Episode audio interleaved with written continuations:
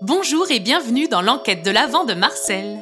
Pensez à bien suivre les épisodes dans l'ordre et depuis le début pour profiter pleinement de cette aventure.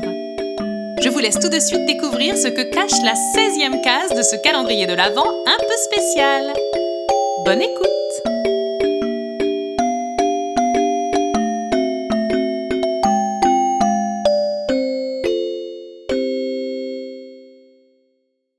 Suite à leur entretien avec Sully, la souris qui avait élu domicile dans les murs de la chambre du Père Noël, Léon et Auguste n'avaient plus qu'une idée en tête rencontrer au plus vite Marie-Gertrude afin de savoir ce qu'elle pouvait bien chercher le jour de la disparition de la liste. D'après Sully, et pour reprendre son expression, Marie-Gertrude fouinait dans les affaires du Père Noël. Les deux frères trouvaient qu'il s'agissait là d'un drôle de hasard que ce soit arrivé au moment même où la liste était en train de disparaître. En outre, la druidesse n'apparaît nulle part dans le registre de Gédéon ce jour-là. C'est bien qu'elle avait dû user de ses immenses pouvoirs magiques pour s'introduire dans la pièce sans se faire remarquer par quiconque. Enfin, par quiconque. Excepté la petite souris. Et pourquoi donc tenter de pénétrer un endroit sans se faire remarquer et pour, de toute évidence, y trouver quelque chose? Tout dans l'attitude de Marie-Gertrude jouait en sa défaveur et laissait espérer aux garçons qu'ils avaient enfin trouvé une coupable dans cette affaire. Malgré tout, et avant de tirer de conclusions trop hâtives, ils avaient suffisamment écouté les conseils avisés de leur papy pour ne pas se laisser aller à trop de précipitation, surtout dans une affaire aussi importante. Ils souhaitaient donc la rencontrer et l'interroger afin d'étudier tous les nouveaux éléments qu'ils venaient d'apprendre la veille grâce à Sully. Bien évidemment, ils ne sautèrent pas l'étape du petit déjeuner et comme tous les matins, ils se trouvaient à 7h30 précise à leur table du réfectoire sur laquelle les attendait un copieux et délicieux repas. Une fois celui-ci avalé, ils se mirent en route. D'après les renseignements qu'ils avaient obtenus de la lutine qui servait les jus de fruits ce matin-là, ils ne pourraient pas rater la maisonnette de la druidesse s'ils prenaient le chemin qui partait de l'étable des rennes en direction des bois. Au premier croisement, il ne faudrait pas qu'ils oublient de bifurquer vers la gauche, ils n'auraient plus ensuite qu'à continuer tout droit pendant dix bonnes minutes. Léon et Auguste n'étaient que moyennement rassurés à l'idée d'aller s'enfoncer ainsi dans une forêt qu'ils ne connaissaient pas, pour se rendre tout droit dans la maisonnette de celle qu'on surnommait, d'après ce qu'ils avaient pu entendre ça et là, la sorcière de Noël. Mais une enquête est une enquête, et il était de leur devoir d'enquêteurs d'aller au-delà de leur peur. Ils prirent donc une profonde inspiration et ils avancèrent. Encore et encore le long du chemin. Et ils s'enfoncèrent encore et encore entre les immenses sapins.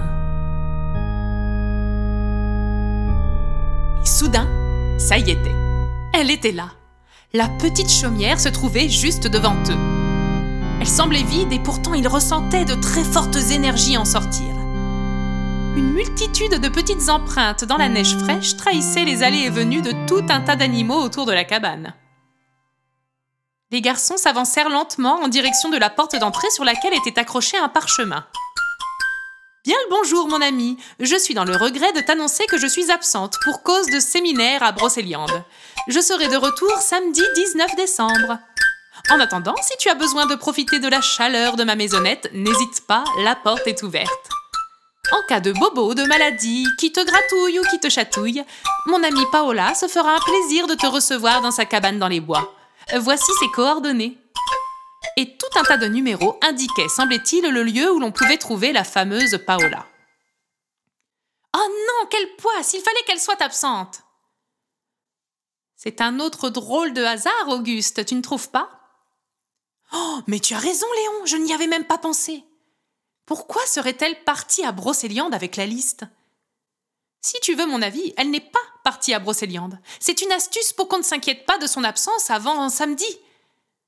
Si elle est partie depuis l'autre jour, après le cours qu'elle a donné à la classe de mélodie, elle peut être très très loin à l'heure qu'il est. Oui, enfin, ou ailleurs, pourquoi disparaître avec cette liste à ton avis? Je ne pense pas nécessairement qu'elle ait disparu avec la liste. Je crois qu'elle a supprimé la liste et qu'elle est partie très loin, afin qu'on ne la retrouve pas. Et pourquoi vouloir supprimer la liste alors, d'après toi? Tu ne te souviens pas ce que nous ont raconté ces lutins l'autre jour après le goûter? Il n'y a pas si longtemps de cela, Marie-Gertrude était sous l'emprise d'un mauvais sort et elle était devenue une odieuse sorcière, dont la seule et unique ambition était de détruire la fête de Noël. Son frère, le Père Noël, est parvenu à créer un antidote pour ôter le mauvais sort et faire en sorte que Marie-Gertrude ne soit plus cette vilaine sorcière, mais redevienne l'adorable druidesse qu'elle est aujourd'hui. Ou qu'elle est censée être redevenue. Et si tout cela n'était qu'une énorme mascarade, qu'un immense coup monté par elle pour que tout le monde baisse sa garde ici? Oh, Je ne te suis pas, où veux-tu en venir? Et si tout ce temps, Marie-Gertrude avait gardé son mauvais fond et avait fait semblant d'être redevenue bonne? Elle attendait peut-être ainsi secrètement l'opportunité d'enfin détruire la fête de Noël. Et cette opportunité, elle l'aurait trouvée ce jour-là, en dérobant la liste des cadeaux.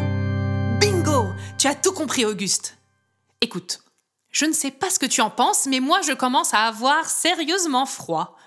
Et Marie-Gertrude l'a clairement écrit sur son petit mot. La porte est ouverte. Nous sommes invités à entrer nous réchauffer en cas de besoin. J'en ai grand besoin, moi. Pas toi? Oh que si, Léon. Après toi, je t'en prie. Vous l'aurez compris, les garçons avaient une autre idée en tête que celle de se réchauffer à l'intérieur de la maison de la druidesse ils espéraient bien tomber sur un autre indice. Et quelle ne fut pas leur surprise de tomber directement sur une liste. Attendez, calmez-vous les amis. Il ne s'agit évidemment pas de la liste. Mais écoutez la suite, c'est intéressant malgré tout. Regarde ça Léon C'est écrit Pense bête, pas si bête. Je crois que ce sont les notes de Marie-Gertrude sur ce qu'elle devait penser à prendre dans sa valise pour son voyage à Brocéliande brosse à dents, trousse de secours, cap, serpe, fiole, chocolat, nougat, bonbons, pâte de fruits. Dis donc qu'elle est plutôt gourmande, la sorcière. Chut, Léon, écoute la suite. Et jusqu'à preuve du contraire, il s'agit d'une druidesse, je te rappelle. Je reprends. Pâte de fruits, carnet, crayon. Et pour finir, il est écrit en gros et en rouge la liste avec le la écrit en majuscule et souligné un nombre incalculable de fois. Oh, Auguste, je crois que tu as trouvé un indice des plus précieux.